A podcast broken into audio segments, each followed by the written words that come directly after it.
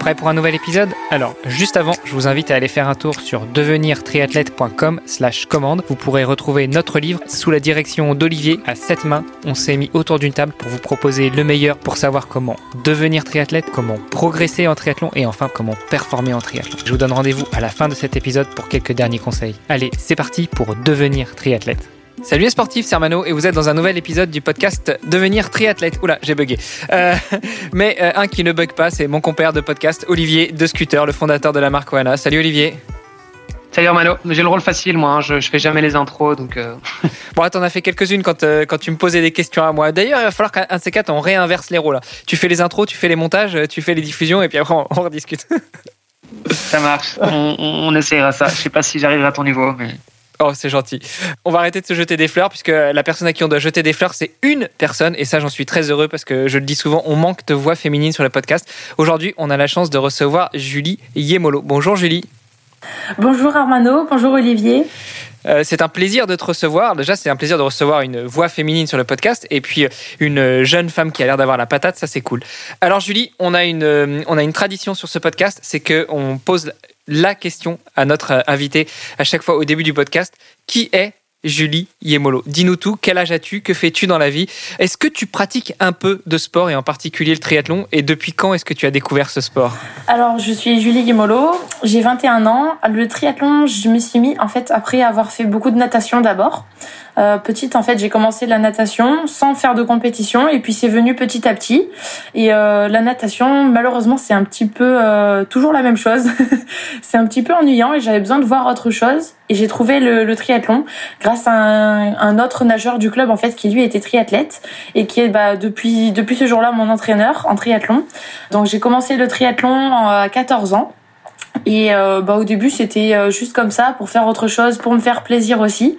Et puis petit à petit, j'ai pris euh, de plus en plus goût et j'ai eu des objectifs euh, de compétition et ainsi de suite. Et aujourd'hui, bah, je suis triathlète professionnelle. Je me suis spécialisée sur le format Ironman 73 donc euh, du longue distance, avec euh, 1,9 km de natation, 90 km de vélo et un semi-marathon, 21,1 en course à pied.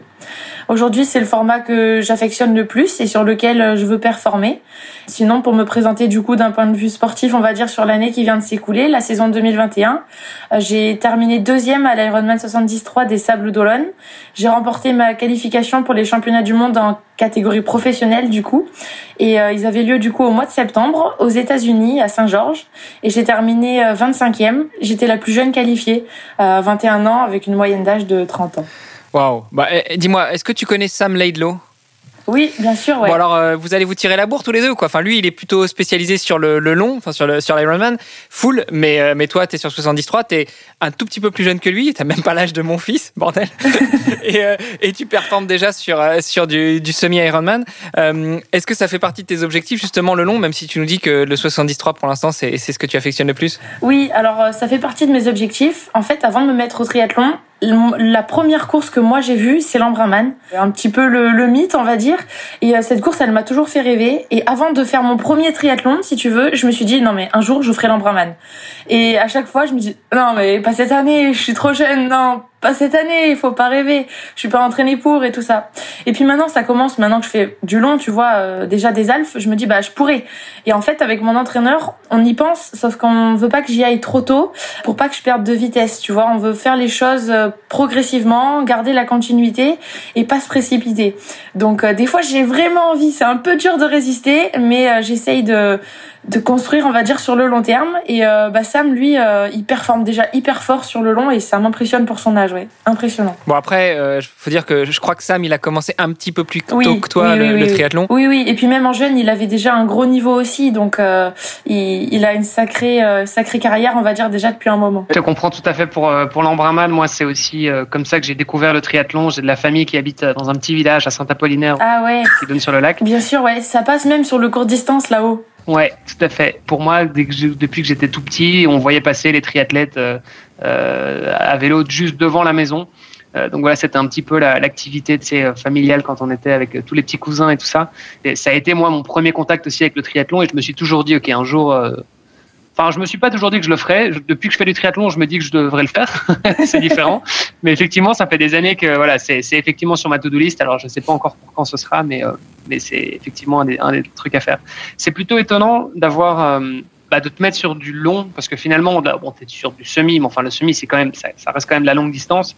Euh, c'est quand même étonnant à 21 ans de se mettre comme ça sur du long et en plus, bon, de performer quand même, parce que tu as, fait euh, quelques beaux résultats. Euh, et en plus de ça, parce que tu viens de la natation, souvent les gens qui, qui passent vite sur le long, c'est parce qu'ils sont euh, peut-être un peu moins bons nageurs. Oui, c'est vrai. Disent, bah voilà, c'est ma, ma, Et toi, pourtant, tu viens de la natation, quoi. Donc, euh, mm -hmm. comment ça se fait que tu es passé aussi vite sur le semi? C'est vrai. Disons que j'ai toujours été attirée du coup par des, des courses où c'est un petit peu une notion, tu vois, de défi et de. J'ai toujours eu beaucoup de respect pour les gens qui font des Ironman parce que j'en ai vu un paquet du coup quand j'ai commencé et j'avais un peu honte moi de faire des triathlons S comparé à ceux qui faisaient des super longs. Je faisais, c'est pas ça un vrai triathlète, alors faut que j'en fasse des longs. Donc tu vois, ça m'a toujours attiré de me dire il faut que j'en fasse. Donc dès que j'ai eu 18 ans, j'ai fait mon premier, mais avant ça, je faisais tu vois du court distance avec de l'AD1 ou des coupes d'Europe ou des coupes du monde. Et en fait, quand j'ai fait mon premier, je me suis vraiment régalée parce que j'ai apprécié de faire la course en fait, si tu veux euh, qu'avec toi-même. T'es es beaucoup plus seul, il y a moins de notions de se comparer aux autres et tout ça. Donc j'ai apprécié ça. Et après, quand je continuais à vouloir, tu vois, performer sur le court distance, je commençais à être un petit peu frustrée des courses, euh, tout simplement en fait en drafting. Disons que le drafting, ça a commencé à me à me fatiguer pas mal parce que même si c'est la règle, j'arrivais pas à accepter en fait qu'il puisse y avoir des athlètes euh, qui se servent des autres en vélo, qui fournissent pas d'efforts, tu vois, et après ils courent vite. Pas forcément, mais et tu vois, je me dis bah c'est à moi de me plier à la règle. J'ai essayé pendant des années de me dire ok, toi aussi repose-toi en vélo. Mais en fait, j'y arrive pas, j'arrive pas en vélo à, à, me retenir. Tu vois, pour moi, le, le triathlon c'est du début à la fin, c'est pas une pause au milieu quoi. Et c'était trop dur d'accepter cette notion, on va dire, de drafting et du fait qu'il y a des athlètes qui en utilisent d'autres et cette stratégie là. Et en fait, du coup, sur le long, ce qui m'a beaucoup plus plu, c'est que chacun fait sa course, chacun mérite sa, son temps, sa place, ses kilomètres. Tu vois, tu tu fais tout quoi. Du début à la fin c'est toi qui assumes. Et, et, ça me plaît beaucoup plus. Et puis euh, après il y a encore un truc supplémentaire. C'est que j'ai jamais eu euh, des grandes euh, affinités on va dire avec la vitesse. Ni les entraînements ni même euh, je pense mes qualités de base alors tout est relatif quand tu parles de vitesse, hein, oui. quand on voit tes temps, mais bon, vas-y, vas-y, je te laisse finir. Mais disons que je préfère courir euh, 21 km à 15 à l'heure que euh, 5 km à 18, quoi. c'est, j'aime mieux, tu vois, les, les entraînements même et et le fait même de moi mon feeling sur cette vitesse là tu vois je me sens mieux à, à SV1 à SV2 que voilà au-dessus quoi. SV2, PMA, c'est c'est moins mon délire. Je me sens vraiment bien, tu vois, sur une allure tranquille et je me dis OK. Enfin, tranquille, relative comme tu dis mais OK, ça, je peux le tenir 20 bornes. Alors que ouais, c'est moins c'est vraiment plus ce que j'aime voilà, tout simplement. J'ai découvert ça en essayant au final et c'est devenu un peu une évidence. Bon alors pour ceux qui maîtrisent pas SV1, SV2, seuil ventilatoire 1, oui. seuil ventilatoire 2, c'est-à-dire euh, les, les, seuils de déclenchement entre l'aérobie et l'anaérobie pour euh, les, les, filières énergétiques. Bon, puis pour savoir ce que c'est que l'aérobie et l'anaérobie, euh, Google is your friend ou alors vous réécoutez les premiers épisodes. je voulais quand même réagir parce que tu dis que t'aimais pas trop le, drafting en vélo. je vais te raconter une petite anecdote. 2009, stage natation à Vitel avec des petits jeunes et notamment le fils de mon entraîneur qui, qui est triathlète aussi mais qui a appris à nager à 3 ans. Et euh, dernier jour, test, euh, test dans la piscine, on, on a une heure de nage à faire. Et le petit cochon, qui avait, euh, je crois, 16-17 ans à l'époque, il a nagé dans mes pas pendant 59 minutes. Donc là, il avait du drafting. Oui, oui, oui. voilà, il prenait quand même la vague et à la fin, il, a, il est passé devant et il m'a mis, il m'a mis 50 mètres. Donc le drafting, c'est pas que en triathlon, c'est aussi dans l'eau. Hein. Non, c'est pas que en triathlon, c'est ça se fait aussi dans l'eau, mais je trouve que dans l'eau, tu, tu as moins de bénéfices, on va dire. Tu vois, enfin, tu dois quand même euh, fournir plus d'efforts. Ouais. En vélo, c'est flagrant. Euh, ceux qui mettent pas le nez devant en drafting, c'est ça change tout. bah, D'où les 12 mètres euh, sur Ironman. C'est ça. Ouais, et donc euh, tu commences à 14 ans, tu nous as dit. Oui. Euh, quel a été ta, euh, ton cheminement entre le moment où tu découvres le triathlon et euh, maintenant où tu es professionnel sur, euh, sur le circuit Ironman. Déjà, on ne devient pas pro comme ça euh, par l'opération du Saint-Esprit, donc tu vas peut-être pouvoir nous raconter comment ça s'est passé. Et puis surtout, bah, à partir du moment où tu découvres le triathlon, qu'est-ce qui fait que, par quelle étape tu es passé? Le, le, S, le M, le L, ou tu as fait beaucoup de S et puis d'un seul coup tu as dit allez hop, j'y vais, je passe, je passe au, XL. Comment ça s'est passé? Alors ça a été très progressif. j'ai rejoint d'abord un club de triathlon tout près de chez moi avec une quinzaine de licenciés. C'était un club super familial et j'ai été super bien accueillie. C'était vraiment un climat très positif et j'ai fait mon premier triathlon avec eux, qui n'était pas un triathlon officiel en fait. On l'a organisé nous comme ça en allant à la plage. Et donc mon premier triathlon euh, sans dossard, sans chronométrage, quoi, c'était un triathlon S. Ah mais en fait vous étiez des précurseurs du Covid, c'est ça? Vous faisiez des, épreuves off? mais bon, 2014 on avait de l'avance. Hein. Et hum, du coup, euh, en fait c'est comme ça que j'ai fait mon premier triathlon. Ensuite, j'ai fait des formats jeunes qui étaient du coup des formats XS. Euh, et en fait, en natation, si tu veux, mon objectif principal, c'était de me qualifier au championnat de France. Et du coup, quand je me suis mis au triathlon, je me suis dit, ok, eh ben, je veux me qualifier au championnat de France. Donc, les championnats de France minimes en triathlon, il y a des quotas. Tu dois participer aux interrégions et il faut rentrer dans les quotas.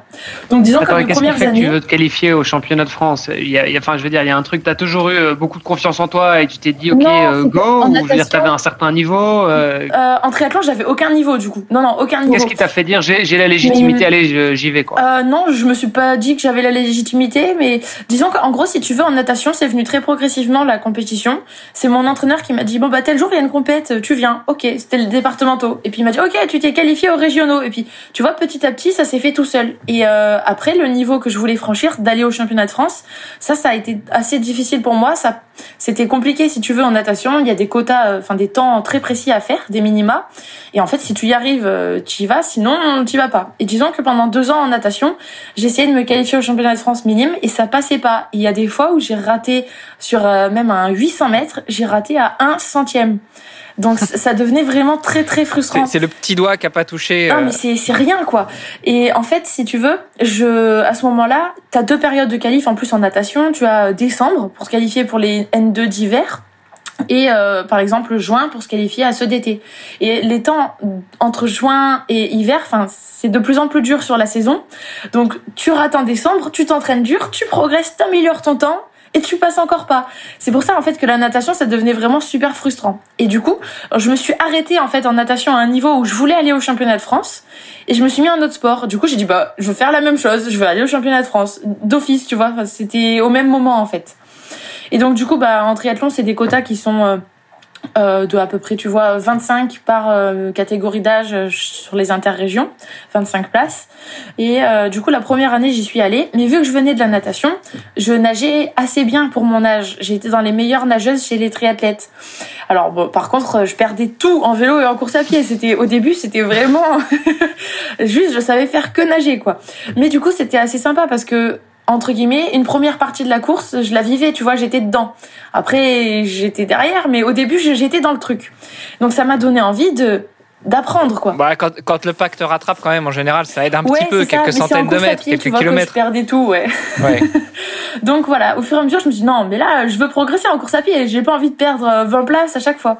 Et donc euh, au fur et à mesure je me suis fixé des objectifs là-dessus et puis euh, au début c'était juste aller au championnat de France, ensuite c'était bah faire un top 30, l'année d'après bah, faire un top 20, ainsi de suite. Et dans, mes, dans mes dernières années jeunes, je voulais faire des podiums au championnat de France.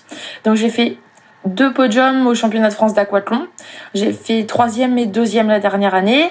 Et en triathlon, j'ai eu ma meilleure place. C'était malheureusement quatrième au pied du podium la dernière année. Et puis en parallèle de ça, je faisais aussi des coupes d'Europe euh, junior en jeune avec euh, bah, des top 10 au mieux. Et puis, euh, en fait, euh, du coup, en junior, si tu veux, tu as l'âge de faire des premiers triathlons M. Donc, dès que j'ai eu l'âge, c'était dans la continuité des choses. J'ai voulu faire mon premier M parce qu'à terme, j'avais déjà l'idée de plus tard faire plus long. Donc, euh, dès que j'ai eu 16 ans, j'ai fait le premier triathlon M. donc, j'en ai fait plusieurs la même année. Du coup, je connaissais trois formats XS, S et M. Et ensuite, l'année d'après, enfin à 18 ans, dès que j'ai eu l'âge, là j'ai fait mon premier format euh, L, donc euh, Alpha Ironman. En gros, sur les formats, ça a été vraiment quelque chose de progressif et sur les objectifs aussi au final. Parce qu'au début, je voulais juste aller au championnat de France et puis à la fin, je visais une place. Et euh, je suis passée de début Coupe d'Europe junior à ensuite Coupe d'Europe en élite et à la dernière année, enfin l'an dernier du coup, 2020, j'ai fait aussi des coupes du monde en élite. À chaque fois, ça a été vraiment euh, crescendo quoi, si tu veux. Et sur le long distance, au final, c'était la même chose. Au début, j'étais en groupe d'âge. Je me suis qualifiée sur mon premier triathlon, le premier, c'était le premier 73 de Nice. J'étais en 18-24 ans. Je me suis qualifiée au championnat du monde qui se déroulait en 2019 au même endroit, à Nice. Et là, j'ai fait deuxième. J'ai fait vice-championne du monde en 18-24 ans. Et c'est après ça que j'ai décidé de, de passer professionnel. Et alors, du coup, bah, si je réponds à ta question, euh, bah, du coup, j'avais 19 ans. Donc, à 19 ans, tu décides de passer pro et, tu faisais quoi là? Parce que, avais, parce que tu as fait des études aussi? Oui, je Tu avais déjà euh, commencé tes études Oui, oui, oui, oui. J'avais 19 ans. En fait, je me suis dit, de toute façon, il faut, il faut faire des critères si tu veux pour avoir le droit d'être professionnel et je les remplissais. Donc, je me suis dit, bah, pourquoi refuser d'y aller alors que de toute façon, à terme, je veux, faire ça? Ça sert à rien de perdre du temps. Autant y aller le plus tôt possible, apprendre à se confronter aux autres, apprendre ce que c'est de courir en pro et construire là-dessus, quoi. Donc, euh, dès que j'ai pu, on va dire, j'ai choisi de passer pro parce que à terme, c'était l'objectif, quoi. Et euh, du coup, pour les études, oui. Euh, en fait, si tu veux, après mon bac, j'ai fait une licence TAPS euh, qui était euh, à distance, donc euh, aménagée exprès pour les sportifs de haut niveau. Et du coup, j'avais pas de contraintes, on va dire, sur l'emploi du temps. En gros, si tu veux, tu suis les cours à distance avec les cours qui sont déposés sur une plateforme. Et donc, j'en suis toujours à ce système d'aménagement. Donc du coup là je suis en master STAPS maintenant, euh, master entraînement et optimisation de la performance sportive. En fait en parallèle de ma licence, en même temps, euh, j'avais passé le diplôme d'état, le DGEPS triathlon, donc le diplôme pour être entraîneur. Et euh, donc ça pendant deux ans, ça se fait en alternance. Et donc pendant deux ans j'étais entraîneur du club de Istres Sport Triathlon, c'est pas loin de chez moi, Istres. Donc voilà. Et en gros, à la fin de ce diplôme, que j'ai eu du coup en mars l'année dernière, au moment du Covid, là j'ai décidé de pas prendre de travail, d'arrêter de, de travailler pour avoir vraiment le temps de m'entraîner. Donc maintenant, il me reste l'entraînement, et les cours à distance. Ouais, c'est quand même super déconcertant parce que tu nous racontes ça avec une facilité. ça a l'air tellement simple pour toi.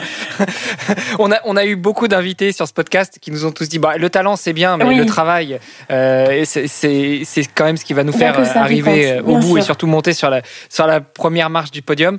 Euh, mais, mais avec toi, on a l'impression que c'est ah tellement facile. c'est bien parce que tu as une, une patate dans la voix, mais, mais justement, euh, raconte-nous à quel point ça peut être difficile. Et puis, juste une question par rapport aux STAPS.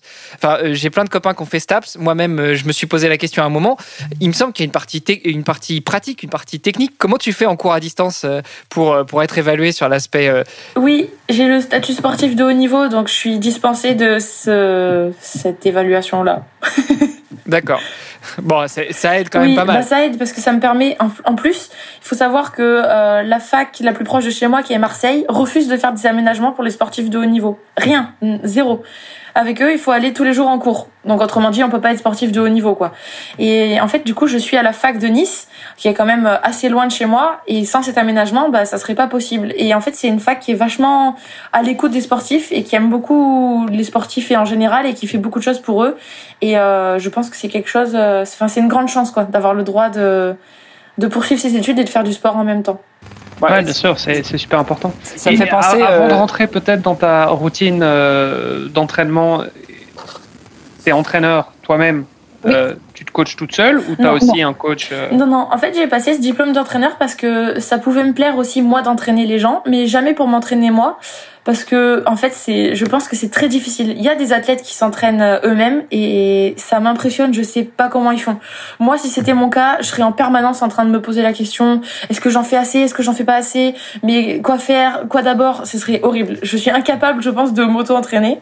Donc euh, non, impossible. Donc moi du coup, celui qui m'entraîne, c'est la même personne depuis le début, c'est Raphaël Serapika.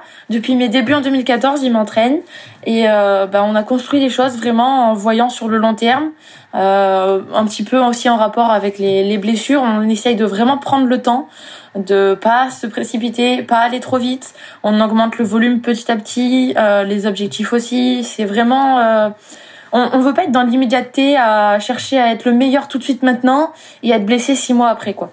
On essaye de construire quelque chose vraiment sur plusieurs années. Ouais, c'est cool. Bah, ça, ça, me fait penser, Olivier, euh, en aparté, qu'il euh, faudrait qu'on invite, on, on, invite aussi euh, des, des, des, doyens de fac, et notamment celui de, de Nice, qui, qui, facilite un peu l'accès à ces, ces, sportifs de haut niveau. Donc, si tu as des, des accès à ton doyen ou ta doyenne, je prendrai bien le contact avec plaisir. Oui, bien sûr. Vraiment, si c'est une parenthèse, je te promets que cette fac, ça m'impressionne. Il a, j'ai jamais vu des gens qui se pliaient autant en quatre pour les sportifs. Tu sais que la licence que je faisais, ils venaient même donner des cours. Les profs venaient de Nice jusqu'à jusqu'à Aix pour donner des cours aux étudiants sportifs qui étaient logés au Krebs à Aix. Parce qu'il y a plusieurs pôles France en fait au Krebs d'Aix-en-Provence. Mhm. Et ben les profs venaient de Nice donner des cours quoi. Wow. Ouais. c'est Ouais, c'est, ça a l'air euh, effectivement euh, très sympa. Pourquoi tu dis si c'est une parenthèse? Parce que tu veux pas que ça apparaisse dans le podcast? Oh, bah Non, bah, je peux le redire, mais un peu plus joli alors. non, mais c'était cool, c'était cool. C'était, c'était, euh, c'était sincère, donc ah, non, t'inquiète, on, on garde, on garde. ok, oups. Bon, alors, donc, euh, on aura bien compris, tu as l'agnac, tu as l'envie de réussir, euh, tu mets tout en place pour que ça se passe correctement. Alors, justement, en termes de tout mettre en place, est-ce que tu peux nous parler un petit peu de ta routine d'entraînement? On a décalé un petit peu notre enregistrement aujourd'hui parce qu'a priori, euh, ta, routine a été un peu décalée, mais qu'est-ce que c'est une journée pour Julie Yemolo en termes de, de cours, de boulot et d'entraînement sportif? Alors, du coup, en termes d'entraînement, sur la semaine, je nage 4 ou 5 fois par semaine. le vélo et la course à pied, ça va dépendre des périodes de l'année, tu vois, et des, des, on va dire des cycles d'entraînement. Et en gros, bah, ça va être entre 5 et 7 par semaine maximum. Et en termes de volume horaire, ça va être entre 15 heures pour les périodes vraiment très légères de récup ou pour la reprise, et 40 euh, ou 45 heures en pic de charge. Donc euh, c'est une oh, grosse fourchette, mais disons que sur l'année, c'est plutôt entre 20 et 30 heures en général. Alors, quand tu dis 15 euh, heures, c'est euh, période de récup euh, ou période très légère. Mhm. comment ça récup? Comment ça récup? Tu nous as dit en off que tu n'étais jamais blessé. Donc, quand tu parles de récup, ça veut dire quoi? Non, récup, c'est entre deux cycles, si tu veux. on augmente la charge et on va faire une période entre deux cycles où on va laisser du temps au corps, en fait, pour, se, pour encaisser ce qu'il vient de, de faire pendant trois ou quatre semaines difficiles. Donc, une semaine de régénération. Ou alors, ça peut être ensuite de course une semaine après un alpha. Ah, ça va être la fameuse semaine de décharge, le fameux 1 dans le cycle 3-1 ou 4-1. C'est ça. D'accord. bon, c'était euh, un petit peu pour que ce soit compréhensible pour, toutes nos auditrices et nos auditeurs. Euh, mais 40-45 heures euh, sur une grosse semaine de charge, euh, ça, fait, ça fait pas mal quand même. À ton si jeune âge, t'as pas peur peut-être d'arriver à un point de rupture? Non, non, non, parce que c'est vraiment très très rare. je l'ai fait peut-être que deux fois dans l'année, l'année dernière. on essaye vraiment de faire attention et puis il y a aussi beaucoup, beaucoup, beaucoup, voire la quasi-totalité à ces périodes-là, des entraînements qui se fait à basse intensité, en endurance. Donc c'est des choses qui sont pas non plus trop traumatisantes. la semaine dont je te parle, j'ai dû faire entre 40 et 45 heures. Euh, il devait y en avoir 25 euh, en vélo, euh, en sortie longue, tu vois, à basse intensité. Donc oui, ça va être choquant pour l'organisme, mais pas pas comme des séances de, de sprint avec chariot sur la piste tous les jours non plus, quoi. Alors de sprint avec chariot, il faut que tu nous en dises plus. Moi je vois bien, mais est-ce que nos auditrices et nos auditeurs voient surtout que euh, on s'appelle devenir triathlète, euh, ah pas forcément devenir athlète. Non, non, je, je ne fais pas ça, je vous rassure, mais c'était un exemple d'exercice traumatisant. Non, bah, ça peut être un entraînement que, oui, que font les, les sprinteurs en athlète, ils mettent un chariot lesté et ils courent avec. Donc euh, au niveau explosivité et risque musculaire, c'est bien plus élevé que sur une sortie longue à basse intensité. Disons que pour préparer une manche de D1, ça peut être pas mal. Par contre, quand on est sur du long, euh, c'est peut-être pas l'idéal. Ouais, c'est bon.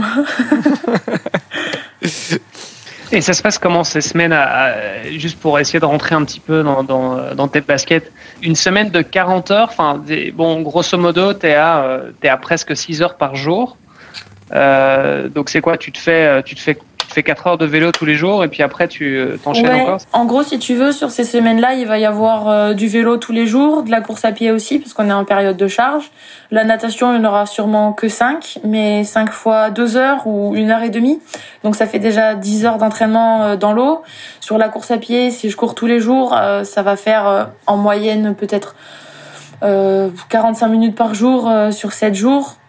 Euh, donc ça va faire... Euh... Tout ça Ouais, bon, au moins 7 heures, moins 7 fois 15 minutes. Hein 8 heures. Bref, non, moins, moins, moins.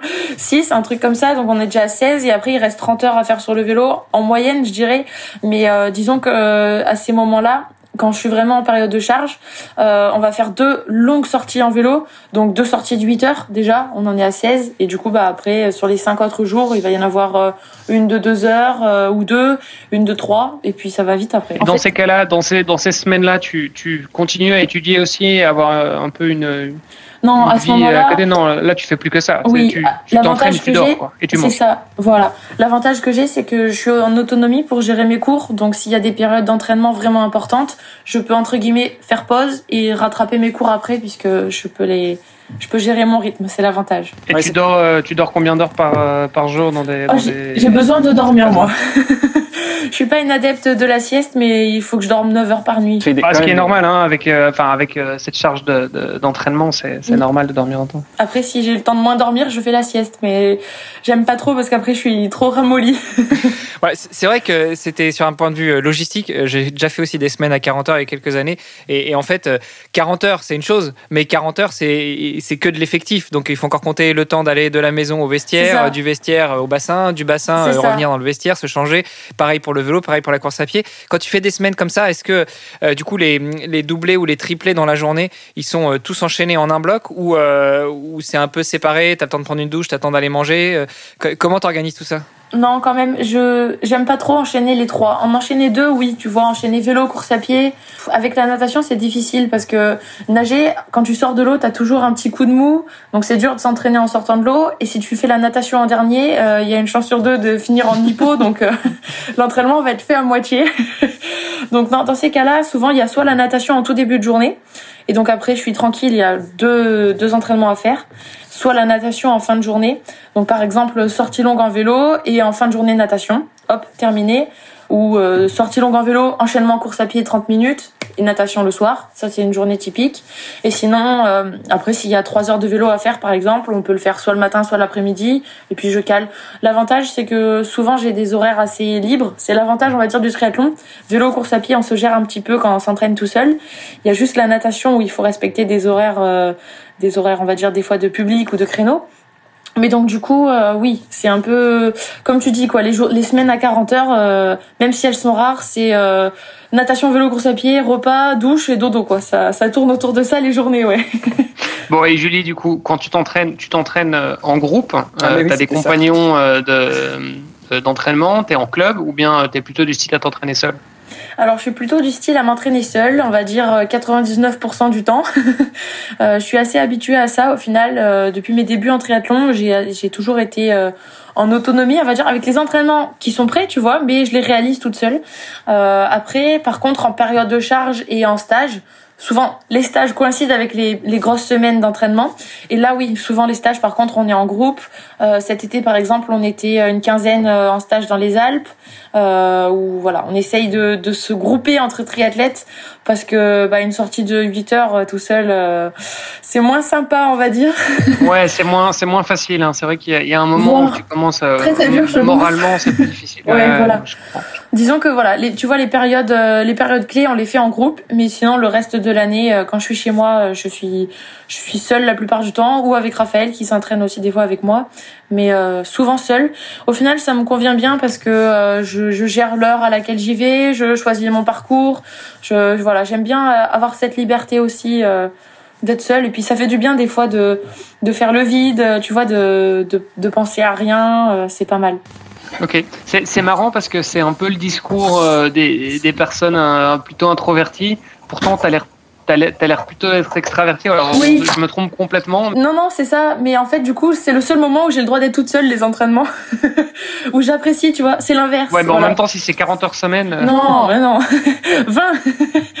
mais tu vois, nager, hop, ça me fait, ça me fait une pause aussi. euh, moi qui parle tout le temps et qui aime tout le temps discuter avec les gens et tout. C'est euh, ça, t'as l'air assez bavarde, assez euh, Ouais, ouais. sociable, tu vois. Donc je vrai. me dis, euh, euh, est-ce que tu te- ça, ça te fait pas chier d'être toute seule, quoi?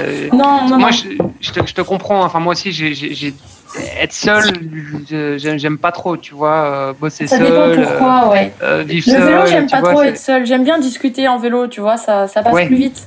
ouais, c'est que- quand même cool. Ouais, courir seul, ça me, ça me dérange vraiment pas, tu vois. Mais bon, après, j'apprécie quand on est en groupe, euh, tu vois, être avec les autres, ça te pousse, ça te fait aller plus loin, ça, c'est aussi motivant, c'est des défis des fois. Donc, euh, Ouais, et puis t'as toujours le un côté groupe, un petit peu ludique aussi, tu vois, t'as une grosse côte, euh, tu sais que ça. si t'es à vélo avec des potes, bah tu sais que ça, forcément euh, ça va se titiller un Bien petit peu. Quoi. et ouais, ouais. Donc voilà, quand il y a du monde, vraiment, j'en profite parce que du coup, bah, c'est encore plus rare, on va dire, vu que je m'entraîne à l'année seule. Et je pense que ça me permet d'en profiter encore plus du groupe. Alors sur, sur l'aspect euh, natation, évidemment, la question se pose pas pour toi parce que tu peux t'entraîner seul. Je pense qu'avec toutes tes années de pratique, la technique, tu l'as. Euh, donc euh, j'imagine très bien, et, je crois qu'on l'a tous fait, avoir la feuille imprimée ou même griffonner sur une feuille et puis coller ça sur le plot de départ à la piscine et puis on se fait notre entraînement tout seul, une ou deux fois par jour. Et, par contre, sur la partie vélo et course à pied, si justement tu fais 99% de tes entraînements toute seule, comment tu gères toute la partie un peu plus technique? Alors en vélo, ça va être sur l'aspect pédalage, ça va être sur l'aspect maniement du vélo, sur la course à pied, ça va être plus sur la foulée, ça va être sur la technique de course, ça va être sur la pose du pied. comment est-ce que tu gères tout ça? Est-ce que justement ton coach, euh, Raphaël, dont tu parlais tout à l'heure, euh, t'accompagne assez régulièrement et il te corrige à ce moment-là? Ou est-ce que vous avez des, slots, des, sessions euh, prédéfinies dans l'année où bah, vous allez travailler spécifiquement la technique sur tel ou tel point? Hum, Alors du coup, il m'accompagne déjà régulièrement, tu vois, donc ça fait un petit check, on va dire une ou deux fois par semaine dans chaque discipline même si je fais la plupart des entraînements seul, il en fait toujours un ou deux avec moi dans la semaine. Donc il peut regarder, me dire quelque chose, et puis toute la semaine après, je vais l'appliquer. Souvent, c'est corrigé assez rapidement. Tu vois, quand tu y penses tout le temps, ça, ça vient vite. Après, il y a aussi des périodes dans l'année où on cible la technique. Euh, souvent, c'est à la reprise, justement. En vélo, on va travailler euh, l'efficacité de pédalage, aussi la cadence, ou des exercices en monojambe que d'un côté. Et en course à pied, en reprise, on va travailler, par exemple, cette année, la cadence et on essaye de garder un travail de gamme, même si c'est que 5 minutes par entraînement ou que 5 minutes euh, sur deux entraînements de la semaine. On va essayer de le garder toute l'année pour qu'il y ait tout le temps un petit rappel, tu vois, que ça se perde pas. Ah bah ça, de toute façon, les gammes et la PPG, euh, on a beau en faire peut-être qu'une minute par entraînement ou, ou une minute par jour en regardant la télé. C'est toujours Tout ce qui est pris n'est plus à prendre. C'est ça. Donc euh, on fait ça assez régulièrement. Et puis par contre, occasionnellement, on va dire une ou deux fois dans l'année, euh, en vélo par exemple, je fais une étude posturale, donc j'en ai fait une ce week-end. Euh, donc ça me permet de vérifier ma position, surtout s'il y a eu un changement des fois de matériel de checker aussi le, pédalage comment il est. Et euh, après par rapport à la course à pied, tu disais comparé à la natation, c'est vrai que je j'avais pas de de technique on va dire euh, en course à pied quand j'ai commencé et justement à cette période-là en fait quand j'ai commencé, je faisais euh, beaucoup moins d'entraînement seul. Raphaël était là la plupart du temps et j'ai aussi été dans un club d'athlétisme dans mes années jeunes donc minime cadette et junior. Donc j'avais aussi l'aspect course à pied pur, tu vois si tu veux avec un coach voilà, c'est ça l'aspect athlétisme. Donc on a essayé de, de, faire les bases, on va dire. Alors tu parles du matériel aussi. Quel matériel tu utilises euh, On a dans un épisode précédent, on a longuement parlé du capteur de puissance, du cardiofréquence-mètre, ce genre de choses. Est-ce que c'est des éléments que mhm. tu regardes attentivement? Est-ce que c'est des données que ton coach analyse, enfin te demande et analyse? Ou est-ce que euh, toi tu es plutôt euh, de la team feeling? Ah non non, pas la team feeling. La team feeling, c'est-à-dire pour pas être obsédé par la montre pendant l'entraînement, oui, mais pas la team feeling sur l'année, parce que en fait ces données-là, elles nous permettent à Raphaël et à moi de quantifier la charge d'entraînement, euh, pas seulement le volume, mais aussi la charge. Donc il y a des formules euh, avec euh, la puissance en vélo qui estime la charge de, de l'entraînement et l'intensité par rapport à la puissance, ou en course à pied, ça va être par rapport à la fréquence cardiaque, ou par rapport à la puissance, puisque j'utilise aussi un capteur de puissance en course à pied. Et si je ne m'abuse, qui est ton sponsor aussi, non? Euh, Oui, Street voilà. Euh, donc du coup, la puissance va nous servir en vélo et en course à pied. La fréquence cardiaque aussi, même si en vélo, du coup, elle rentrera pas en compte euh, dans le dans le calcul de la charge. Mais donc c'est toujours pour avoir, tu vois, une sorte de, de contrôle sur les zones et les intensités d'entraînement. Et aussi, ça nous permet euh, bah, d'un cycle à l'autre ou euh, d'un mois à, au mois suivant sur la sur la saison, de voir des éventuels progrès, tu sais, à l'entraînement, et donc de savoir euh, avant les courses bah, à quelle puissance je dois rouler, euh, comparé à l'an dernier, comment gérer les efforts. Donc euh, c'est vraiment au quotidien et euh, sur l'année que je me sers de, de, tous ces accessoires et capteurs. Alors tu, tu, parles souvent à la première personne du pluriel, c'est-à-dire que en fait dans tes entraînements, ton entraîneur et toi, vous, vous faites qu'un, vous, vous analysez tout ensemble et, et vous en tirez des conclusions, ou, ou tu, laisses, tu lui laisses carte blanche et c'est lui qui gère et puis éventuellement tu, tu donnes ton avis? Euh, oui, c'est plutôt ça quand même. Hein. Il a carte blanche à 99,99%, mais bon, si tous les jours il me faisait faire de la danse, euh, je, dirais non, mais vu qu'il me fait faire natation, vélo, course à pied, euh, ça va, j'ai confiance. Et puis disons que depuis toutes ces années, euh, vu les progrès que j'ai fait, je pense qu'il a mérité ma confiance aussi, parce que je pars de, de, très très loin, donc Disons que si tu veux, pour donner un ordre d'idée, mes premiers triathlons, sur 5 km, je courais à 10 km heure.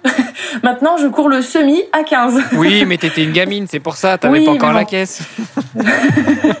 Disons qu'il y a eu du mieux quand même. Donc, euh, non, non, Raphaël, euh, je lui laisse carte blanche, même si, euh, voilà, on, se met d'accord sur le calendrier de course. et puis, il y a tout le temps un suivi de, de comment je me sens et on, ajuste en fonction de ça. Tu dis que, tu, tu, dis que tu viens de, de loin. Bon, en même temps, tu as commencé le triathlon, tu as 14 ans, donc c'est difficile de comparer euh, de te comparer à 14 ans et aujourd'hui à 21 et j'imagine que euh, dans, dans, dans, 10 ans ce sera encore différent. Comment ça s'est passé tes premiers euh, kilomètres à vélo, on va dire? Tu, tu faisais déjà un peu de vélo avant? Ça a été, euh, ça a été difficile pour toi? T'appréhendais un peu ce moment-là? Euh, bah, Alors, j'appréhendais pas parce que j'avais pas conscience de ce que c'était un vélo de route. La première fois que je suis montée dessus, je me suis dit, oulala, c'est super dangereux ce truc, la roue elle est toute fine. Et puis c'est vite, euh, c'est vite passé. Disons que euh, j'ai vite apprécié le vélo en fait. Ça a été comparé à la course à pied, je me suis rapidement amusée en vélo, à faire des cols, à faire des le Ventoux pas loin de chez moi, où j'avais fait l'Isoire du coup à côté d'Embrun parce que j'allais voir l'Embrunman. Et en fait, j'ai vite apprécié le vélo parce que j'étais contente et fière de moi de faire d'école, euh, d'être. Euh, bah, j'avais que 14 ans, donc faire d'école à 14 ans, je disais ah c'est cool quand même, euh, c'est bien. Et donc c'était vachement positif pour moi le vélo. Et puis j'appréciais. Hum, j'ai vite apprécié aussi, tu sais, de découvrir de nouveaux endroits de voir euh, de nouveaux paysages aussi. Donc le vélo, j'ai rapidement aimé ça. Et euh, alors que la course à pied, au début, à l'inverse, c'était plus difficile. En venant de la natation, j'avais jamais couru avant, j'avais aucune qualité de pied et je me suis rapidement blessée du fait juste de me mettre à courir. J'avais des périostites. Donc ça a été les seules blessures que j'ai eues. Les, la blessure du nageur qui se met à courir, quoi, classique. et hum, donc en fait, du coup, bah, c'était horrible la course à pied parce que pour moi, c'était c'était juste de la souffrance au début et bobo, souffrance, ça faisait c'était rien, rien de drôle. Et c'est venu beaucoup plus tard, la course à pied, ça fait que quelques années que j'aime bien. Et c'est encore, à mon avis, que le début. Alors, tu parles de la course à pied. Euh, tu nous dis que ton coach, euh, Raphaël, euh, t'a prise en main, pour ainsi dire, plutôt prise en pied depuis le début. Justement sur la partie euh, sur la course à pied, t'es plutôt euh, quoi? T'es plutôt euh, foulée très talonneuse, plutôt médio-pied, plutôt quel type de chaussures, minimaliste ou autre? Parce que si t'as évité d'apprendre toute seule et donc d'avoir entre guillemets les mauvaises habitudes, quelles sont selon ton coach les bonnes habitudes? Alors non, quand même pas attaque euh, trop trop talon. Euh, je cours pas sur la pointe, mais disons médio pied. Euh, chaussures pas minimalistes, j'aime pas ça. ça me fait encore mal au périoste. Et puis maintenant c'est c'est pas la mode là. La mode c'est les super grosses semelles Nike. 15 cm de haut. Donc j'en suis fan aussi parce que ça c'est agréable mine de rien pour courir. Donc disons qu'au niveau chaussures mes mes préférences sont sont là-dessus. Carbone pas carbone oui, si, carbone. Je suis pas anti-carbone. Hein, tout le monde en met, je vais pas m'en priver. et puis, euh, mine de rien, moi, dans les Next et dans les Alpha Fly, ce que je sens plus, oh, ah, c'est pas le carbone, c'est la mousse, en fait. C'est la mousse qui est exceptionnelle et qui a un amorti de fou. Et c'est ça, pour moi, qui fait la différence, surtout sur le long.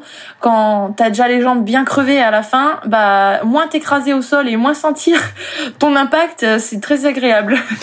bon, bah écoute, euh, au moins comme ça, on aura une, une vision un peu plus large. Bon, sur le vélo, j'imagine, carbone, ça, c'est clair? Ah oui, là, quand même. Hein. Là, on peut pas être pro avec un cadran d'alu.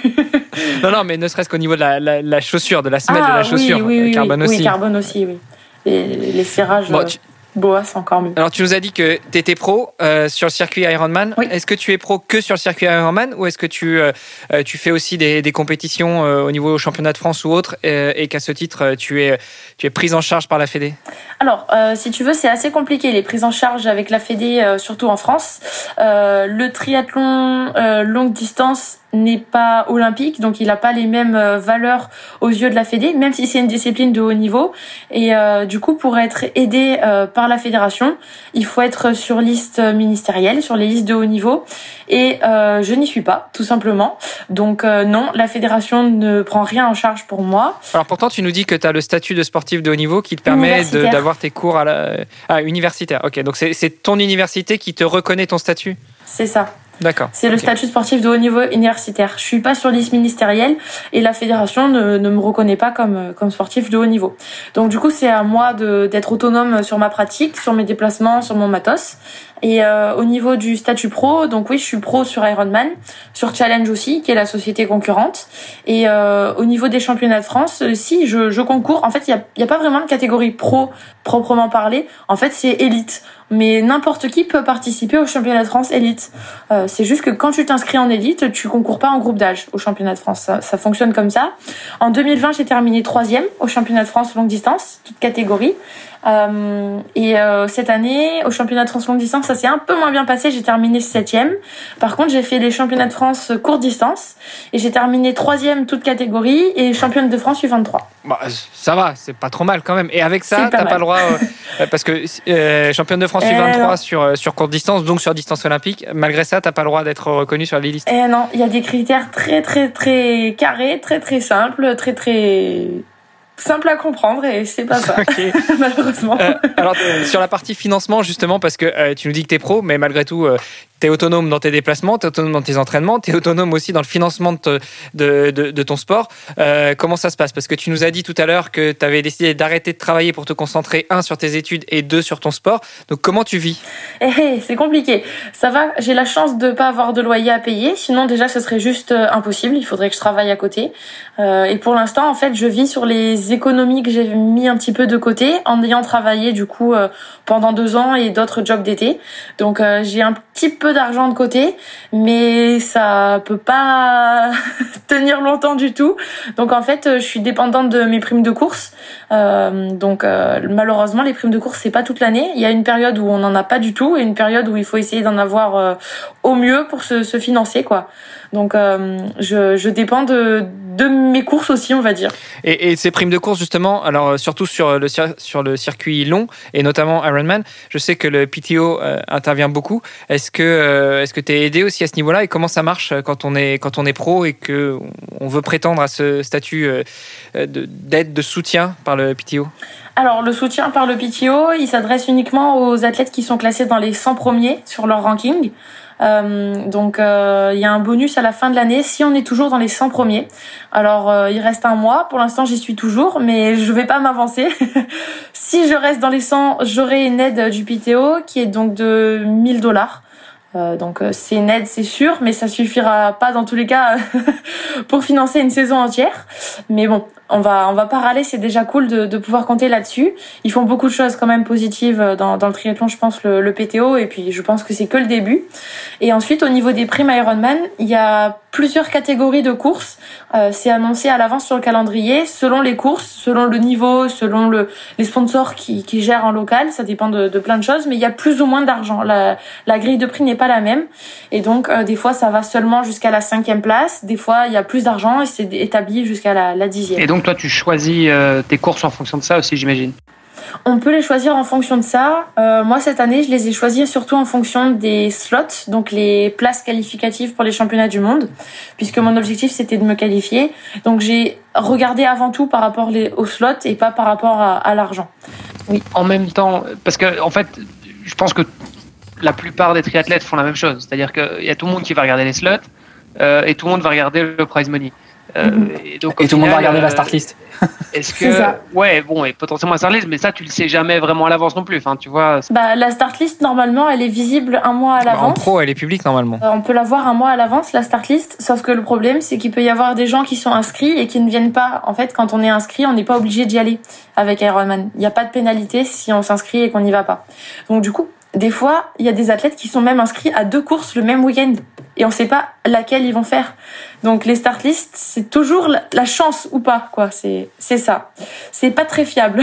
voilà exactement mais donc au final euh, tout le monde essaie de faire un petit peu le même calcul donc est-ce que tu vois à la limite est-ce que c'est pas plus intéressant d'aller là où tu as un, un petit prize money et peu de ça. parce qu'au moins tu te dis euh, j'ai plus de chances de gagner il y a personne Il y a qui quelques temps, ça vois. marchait cette stratégie-là, sauf que malheureusement, il n'y a pas que toi qui as eu l'idée. Et du coup, bah, des fois, il y en a qui vont là où il y a le plus d'argent et le plus de slots, et il y en a deux ou trois qui se disent, eh, je vais aller là où il y a personne. Sauf que du coup, bah, ils y vont, donc il y a pas personne. tu vois ce que je veux dire? Ouais, donc au final, c'est un au final, il y a du monde partout. poker, quoi. Ouais, c'est coup de poker. Selon, ça va dépendre des fois du prix du voyage. Il y en a qui voudront pas payer d'aller en Australie quand ils viennent d'Europe parce que c'est trop loin. Mais du coup, si tu vas en Australie, tu risques de tomber sur des Australiennes. Euh, c'est, c'est, c'est compliqué. il faut plutôt tester, euh, tu sais, euh, Amérique latine ou. Euh, c'est ça. Et là, du coup, c'est les Américaines qui y vont. en fait, tu. Ouais, il y en a. Ouais, ouais, ouais. C'est impossible de courir avec. Il y en a, mais pas tellement que ça non plus. Tu vois, tu vas. Ouais, je vois, en Patagonie, en Argentine. Souvent, il y a toujours une top, une top américaine ou une top australienne qui fait le déplacement parce que eux, ils ont l'été l'été inversé là-bas. Et en fait, c'est difficile d'être euh, la seule tête d'affiche euh, sur une course. C'est quasiment impossible.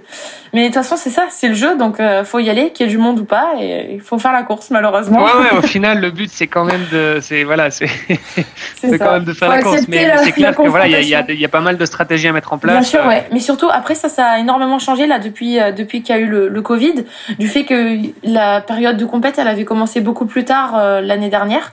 Tu sais, il n'y a pas eu de course quasiment avant mars-avril. Et du coup, ils ont distribué plus de slots que d'habitude en peu de temps. Donc, ça faisait que plus de gens couraient. Il y avait plus de slots et plus d'argent sur une période raccourcie. Et là, peut-être que si ça se, si ça se s'étale, on va dire comme avant, il y aura peut-être un niveau moins important et plus nivelé, quoi. Je sais pas. C'est vrai que dans les quelques mois, les, dans les derniers mois, il y a eu, enfin, il y a des gens qui ont enchaîné, mais c'était un truc, euh, c'était dingue, quoi. Enfin, c'était euh, tous les week-ends, mais et sur les longues distances et tout. Hein. Euh, oui, je crois que les gens avaient tellement la dalle. Ouais, ça faisait, ça faisait deux ans que tout était reporté, etc.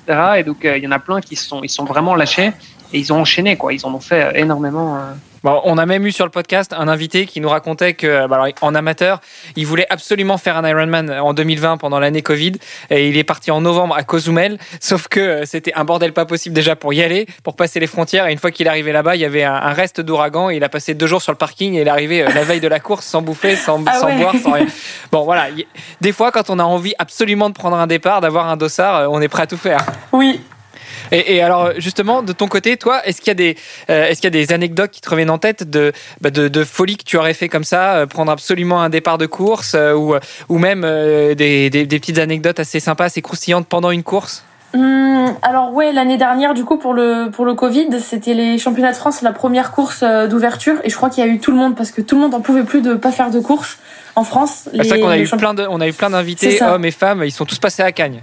C'est ça, voilà. Cagnes, il y avait tout le monde. C'était impressionnant. Et ça, celle-là de course, mais en fait, si j'avais réfléchi, j'aurais dit, ah, bah, peut-être que le parcours, il me plaît pas trop, quoi. Et à ce moment-là, mais non, il fallait juste faire une course. C'était incroyable qu'il y en ait une. Donc, euh, ouais, ça, c'est clair qu'on a tous foncé dessus, ouais. Bon, du coup, là, la, question du plateau se posait pas, là. C'était hyper relevé, non? Euh, oui. mais la deuxième année, j'y suis allée en 56-48. avec le, développement et ça c'était au niveau du dénivelé tu vois c'était peut-être pas la meilleure idée que t'aies eue bah du coup ça m'a permis de faire de gros écarts dans la descente avec le 56 par contre ouais pendant qu'il y en a d'autres qu'on avait fait dans la montée non? Ou alors ça a tiré bah, grave sur les jambes ouais ça a bien tiré ouais non j'ai pas j'ai pas perdu trop de temps dans la montée ça va bon euh, alors du coup cette année euh, qui se termine. Bon, euh, je pense que tu n'as plus beaucoup de courses au compteur de, de prévues, mais euh, pour 2022, qu'est-ce que tu as de prévu? Et puis surtout, qu'est-ce que tu envisages pour la suite? Alors là, du coup, pour la, la saison 2021, oui, c'est terminé. J'ai déjà fait ma coupure après les championnats du monde au mois de septembre. Donc là, j'ai déjà fait ma reprise aussi. C'est parti pour 2022. on est reparti pour un tour. les courses, pour moi, elles vont pas reprendre avant le mois de mai. Euh, le calendrier pro est sorti, mais il dépasse pas le mois de mai. Donc pour l'instant, je peux savoir quelle course il y a à ce mois-là, mais je peux pas savoir la suite de la saison. Euh, apparemment, donc il y aurait le, le 73 d'Aix-en-Provence, qui est juste à côté de chez moi. Donc euh, celui-là, j'ai bien envie de, de le cocher, de le cocher au calendrier. Après, pour l'instant, malheureusement, j'en sais pas plus. On connaît pas les dates des championnats de France, ni les dates euh, des épreuves de D1. Parce que même si je fais du longue distance maintenant, je continue la D1 avec mon club euh, depuis depuis 7 ans, le TCG 79 Partenay. Je continue de venir leur euh, leur servir de, de renfort dans l'équipe. À Partenay, ça me rappelle des bons souvenirs. Championnat de France par, en équipe en junior, c'était c'était des bons moments, mais ça remonte déjà maintenant. voilà. Donc même si c'est pas l'objectif, la D1 j'en ferai aussi, mais on n'a pas les dates encore pour l'instant. Bon et puis après, après 2022, euh, qu'est-ce que tu envisages pour la suite? Tu nous as parlé tout à l'heure de, de, Full Ironman, mais euh, mais que tu rongeais ton frein, tu vas le ronger encore pendant combien de temps à ton avis? Euh, Je sais pas encore, c'est difficile parce que ça me ça me tente vraiment de, de passer sur Full.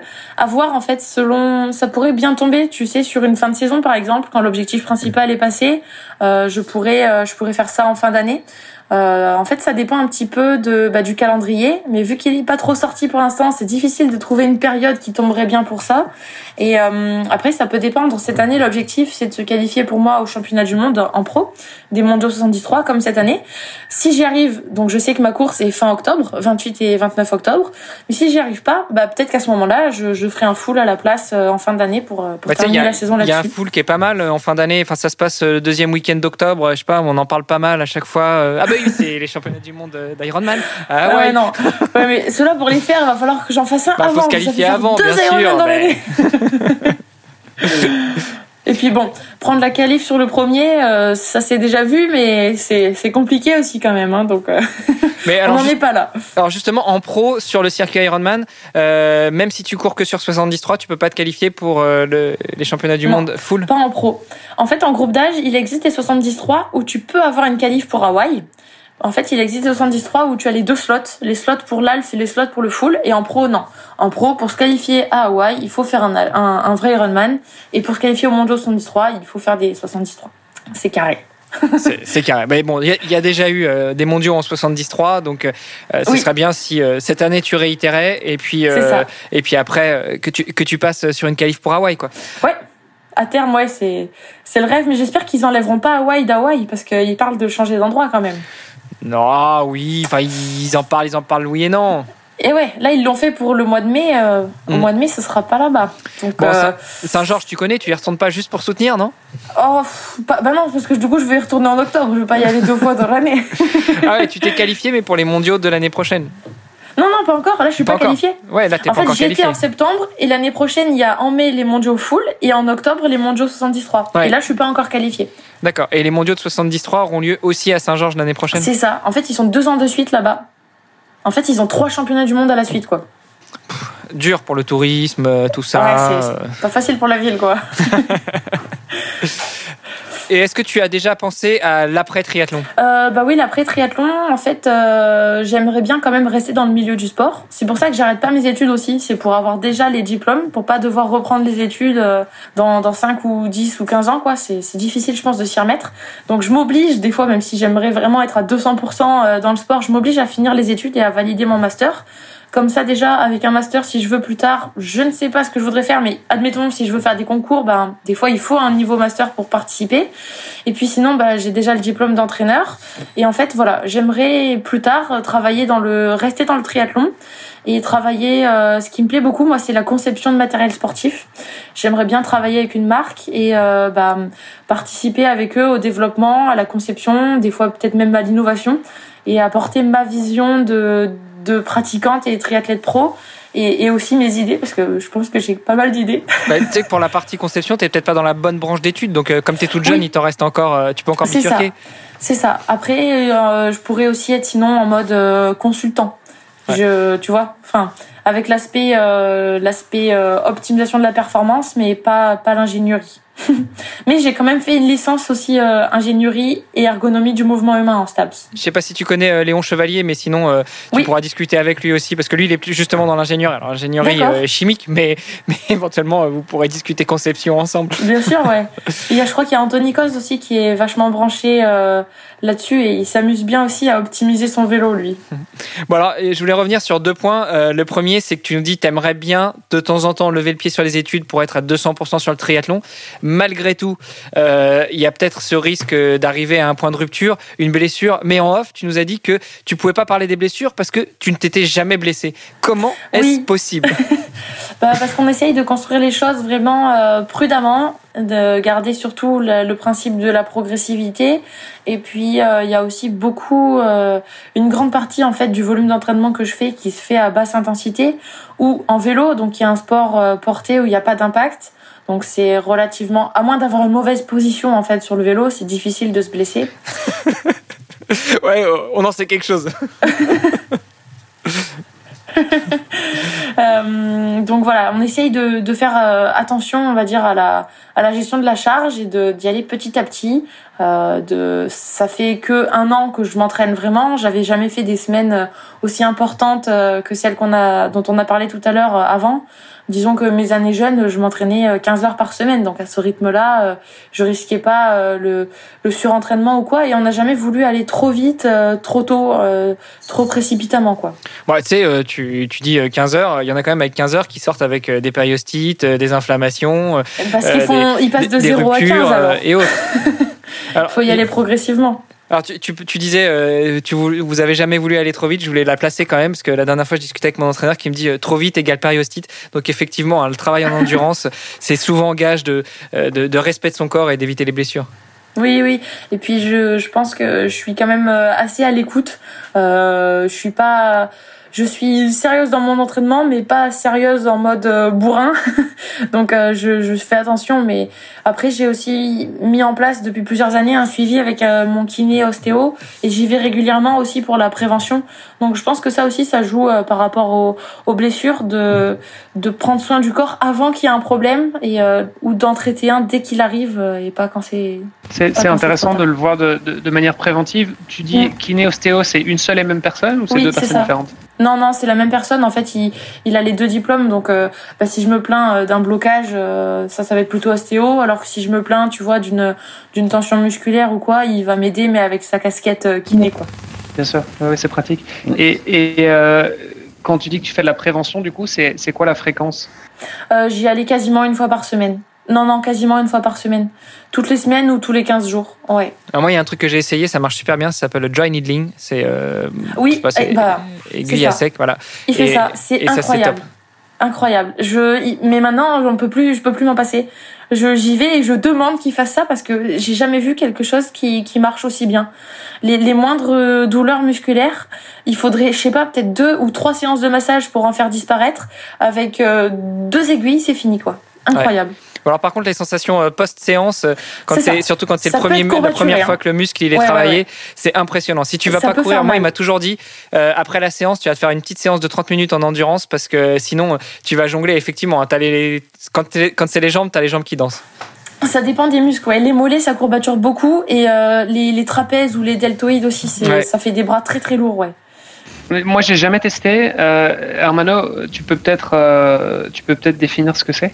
Alors, j'en ai entendu parler. Tu je sais que tu m'en as déjà parlé, mais euh, je suis pas sûr que tous les auditeurs et auditeurs. Effectivement, effectivement. Je te, je te, remercie de me remettre dans le droit chemin. euh, alors, le, le, le, dry needling, je crois que c'est aussi, ça s'appelle aussi la thérapie des trigger points. En fait, ça consiste à, avec des aiguilles un petit peu plus longues que les aiguilles d'acupuncture, à stimuler non pas uniquement le derme, mais à stimuler vraiment le muscle euh, au niveau des points. Donc, des trigger points, c'est comment on traduit ça en français? Les points de déclenchement c'est les points dans les muscles qui permettent de faire de, créer la contraction musculaire. Et donc avec les aiguilles, ils vont stimuler euh, une contraction musculaire de manière à euh, retendre, enfin euh, recontracter et décontracter pour euh, retendre ou redétendre correctement le muscle. Ce qui fait que effectivement, comme tu disais, Julie, ça génère des contractures tout simplement parce que le muscle est contracté, le muscle est stimulé comme si on avait fait une séance de, course à pied ou autre, mais ça permet souvent de, de débloquer des nœuds ou des, des petites des petites contractures ou des, des, des micro déchirure qui aurait pu se produire parce que bah, le muscle n'a pas repris sa, sa, sa forme euh, initiale et adéquate après une séance. Ça va, j'ai bien, bien dit? Oui, oui, c'est ça. Super. J'en fais pas à chaque fois, mais euh, j'allais, ouais, je, de toute façon le kiné, j'allais le voir euh, une fois par semaine ou une fois tous les 15 jours, et à chaque fois qu'il y avait plutôt un point musculaire euh, assez douloureux, en fait, on le sent quand on a mal dans un muscle, ça fait, c'est comme si on avait un bleu à, l'endroit en fait d'un trigger point, et avec l'aiguille, au lieu de, il pourrait le, le, soigner en le massant, en appuyant dessus avec un massage, et en fait l'aiguille, ça lui prend 5 minutes à le faire au lieu de 30 ou 40 minutes de massage, et ça fait le, le même effet, voire en fait encore meilleur parce que à la fin le muscle est vraiment euh, détendu et il y a, plus du tout euh, cette tension et cette courbature qu'il y avait avant. Donc, euh, ouais, faudra que tu nous passes éventuellement le contact de ton kiné parce que le mien il est anglophone, donc dans un podcast francophone c'est pas top pour l'inviter, mais ah mais euh, mais si ton kiné euh, veut bien s'exprimer, ça, ça pourrait être sympa d'en parler justement de manière un peu plus euh, approfondie, un peu plus scientifique. Ouais, et, et moi, pour l'anecdote, en fait, j'ai toujours eu peur des aiguilles. Enfin, je suis. Il paraît que c'est un truc ah ouais. très commun chez les hommes, mais ne serait-ce qu'une piqûre, de temps en temps, ça me faisait tomber dans les pommes. j'ai même ah oui, fait une même. fois une, un test. Et donc, tu as réussi à faire le dry needling, pas mal. Et j'avais même fait une fois un test d'effort, juste la piqûre à l'oreille pour mesurer l'acide lactique. j'ai fait un malaise. Et, et quand on m'a conseillé Ah d'aller ouais. faire du needling, j'ai dit au kiné, j'ai dit écoute, tu fais ce que tu veux, mais je veux pas voir l'aiguille. Il m'a fallu un an et demi pour euh, oser regarder l'aiguille. Et quand j'ai vu la taille de l'aiguille, il m'a dit il y a plusieurs tailles. Dit, ok, bah, fais-moi voir une. Il m'en a montré une et il me dit les plus grandes, c'est celle de la hanche. Et je dis ça, c'est celle de la hanche. Non, non, ça c'est la plus petite, c'est celle que je mets dans les mollets. Donc, si vous avez peur des aiguilles, allez quand même voir quelqu'un en qui vous avez confiance. C'est mon conseil. mais moi, mon conseil, c'est que ça fait pas mal. On s'en fait toute fait une mal, en histoire, mais c'est même pas douloureux. Et puis ça dure euh, 30 Ouais. secondes, quoi.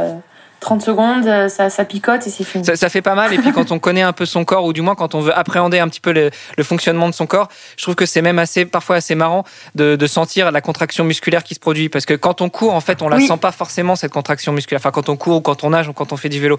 Mais là, en fait, on est allongé, on est dans une position immobile, et d'un seul coup, on sent que brrr, ça va se mettre à, à, à se- à être stimulé. C'est, enfin, bien résumé. je trouve, je trouve ça euh, intéressant en fait comme, comme expérience. Mm. Euh, Il y avait un autre point que je voulais voir avec toi parce que euh, 21 ans, tu es une gamine encore. Quelle est la place pour toi du soutien familial dans, euh, bah, dans ta carrière de sportive et puis euh, dans ton double projet euh, sport, sport et études? Euh, alors déjà, mes parents et ma famille en général ne font pas de sport, pas du tout. Je suis pas euh, fille de Ah, pas comme Sam Laidlow de- justement. Non, non, non, je suis pas fille de triathlète ni fille de sportive tout, court en fait. Euh, mes, mes parents font pas de sport, mais ils m'ont toujours euh, encouragée dans ce que je voulais faire. Mais je pense que euh, si j'avais fait de la musique, ils m'auraient soutenu tout autant en fait. Et c'est là que je pense que le soutien de la famille il est important, c'est d'être soutenu en fait. Peu importe ce qu'on fait, d'être soutenu, de faire ce qu'on aime, d'être euh, encouragé et euh, d'être libre en fait de faire ce qu'on a envie.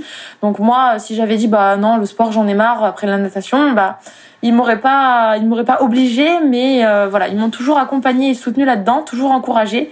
Et je pense que c'est c'est important surtout quand on est jeune. Adulte c'est pas c'est pas indispensable mais quand on est petit euh, avoir le soutien des parents euh, ça ça joue beaucoup et je pense que il y a plus d'enfants qui, qui feraient du sport s'ils étaient tous soutenus par leurs parents parce qu'il y en a qui qui doivent euh, peut-être manquer un petit peu de, de de confiance en eux et qui arrêtent à cause de ça alors que ça pourrait être reboosté pour pas Alors quand chose. tu parles du soutien des parents, tu veux parler du soutien à quel niveau? Parce que moi j'en ai vu des fois qui soutiennent, mais alors vraiment trop les enfants et euh, notamment au bord des courses euh, derrière les barrières. Ah non, non, non. Ah non, mes parents sont. Non, bah en fait, du coup, vu qu'ils sont pas sportifs eux-mêmes, ils sont pas trop présents. Euh, ça va. Après, ils venaient me voir en compétition, mais pas tout le temps non plus. Et euh, non, non, c'est pas le genre de parents qui me crient dessus pendant la course en me disant euh, c'est n'importe quoi, t'es trop nul, euh, va plus vite. Absolument pas. C'est c'est à peine s'ils m'encouragent parce qu'ils sont timides. Donc euh, non, non, vraiment, c'était pas les, les parents trop présents, loin de là. Super, bah écoute Julie, merci beaucoup d'avoir répondu à nos questions, merci beaucoup d'avoir accepté notre invitation, merci beaucoup d'avoir partagé cette bonne humeur, cette patate, ce sourire, ça fait vraiment plaisir. Avant de terminer, j'ai deux questions. La première, ce podcast s'appelle Devenir triathlète. Tu es encore relativement Mhm. jeune dans le monde du triathlon, mais pour toi, quel serait ton meilleur conseil pour devenir triathlète? N'ayez pas peur, parce qu'il y a beaucoup de gens qui rêvent de faire du triathlon et ils osent pas, ils pensent que c'est trop dur, ils pensent qu'ils auront pas le temps, ils pensent qu'ils y arriveront pas. Et en fait, euh, bah, ils savent que c'est bien parce qu'ils ont envie d'en faire, mais ils osent pas. Donc, euh, je pense qu'il faut oser y aller et il faut pas avoir peur. C'est le triathlon, oui, ça peut être extrême et ça peut être un sport euh, qui prend beaucoup d'heures. Mais si on veut en faire à haut niveau ou si on veut faire des longs formats, on peut faire du triathlon en s'entraînant euh, peu, en n'ayant pas beaucoup de temps, en faisant euh, que trois ou quatre entraînements dans la semaine, c'est possible quand même. Et euh, en fait, en triathlon, il y a tellement, je trouve, une, une bonne ambiance dans les clubs. euh, Il y a une, tellement une bonne mentalité que ça, ça mérite de laisser les gens qui ont envie venir. Faut pas qu'ils aient peur d'oser, quoi. Ils, ils sont les bienvenus. C'est vrai qu'on voit souvent le triathlon comme un sport un peu élitiste où euh, ça coûte cher, ça demande du temps. Et en plus de ça, mais- il faut être bon pour ça. Mais non, en fait, c'est En fait, non. En fait, c'est hyper familial. Il y a une bonne ambiance. On est, il y a tout le temps des, barbecues sur les compètes. On est content d'être dehors. On est tout le temps dans des beaux endroits. On découvre des nouveaux paysages tout le temps. Et puis, non, je trouve que c'est, c'est un sport qui a une super mentalité et j'espère que ça, que ça changera pas parce que c'est quand même euh, assez rare aujourd'hui un sport euh, où c'est pas euh, où c'est pas malsain et où c'est aussi familial quoi. Ouais. ouais, ouais, non, le côté familial, effectivement, je, je te rejoins. C'est euh, le- les, les triathlètes forment une grande famille. C'est ce que c'est ce que j'ai toujours dit. Super. bah, à écoute, 100%. gé- génial. Je pense que la deuxième question d'Hermano, c'était euh, où est-ce qu'on peut te retrouver sur les réseaux c'est ça? Euh, bah, du coup, vous pouvez me retrouver sur les réseaux sociaux, sur Instagram, Julie Yemolo, et aussi sur Facebook. Et prochainement, je pense, je ferai ma chaîne YouTube. Petite euh, annonce en avant-première. Ça va, écoute, on, on suivra ça de près. Yemolo, c'est quelle, euh, c'est Ça quelle origine s'écrit. Ça s'écrit I-E-2-M-O-L-O. C'est Ah, les italien. Italiens sont partout, hein, franchement. Ah mais non, mais moi je suis pas du tout italienne. Hein. Je connais pas d'italien. C'était il y a bien trop longtemps. Bon, bah, tu peux dire maintenant que tu connais un italien parce que, ouais, voilà, je suis franco-italien. Bon, bah je connais un italien, mais moi je suis pas une vraie du coup. Bah, merci beaucoup, Julie. Euh, c'était un plaisir. Et puis, on, on suivra alors ta saison 2022 de très près. Merci beaucoup, c'est super gentil. Et ben bonne continuation à vous aussi, et puis au plaisir. Merci beaucoup. À très bientôt, Julie. Merci d'avoir écouté cet épisode jusqu'au bout. N'oubliez pas de rejoindre notre groupe Facebook pour discuter avec les invités, commenter et poser vos questions. Et Olivier et moi, nous vous répondrons dans un prochain épisode. À la semaine prochaine. Salut les sportifs.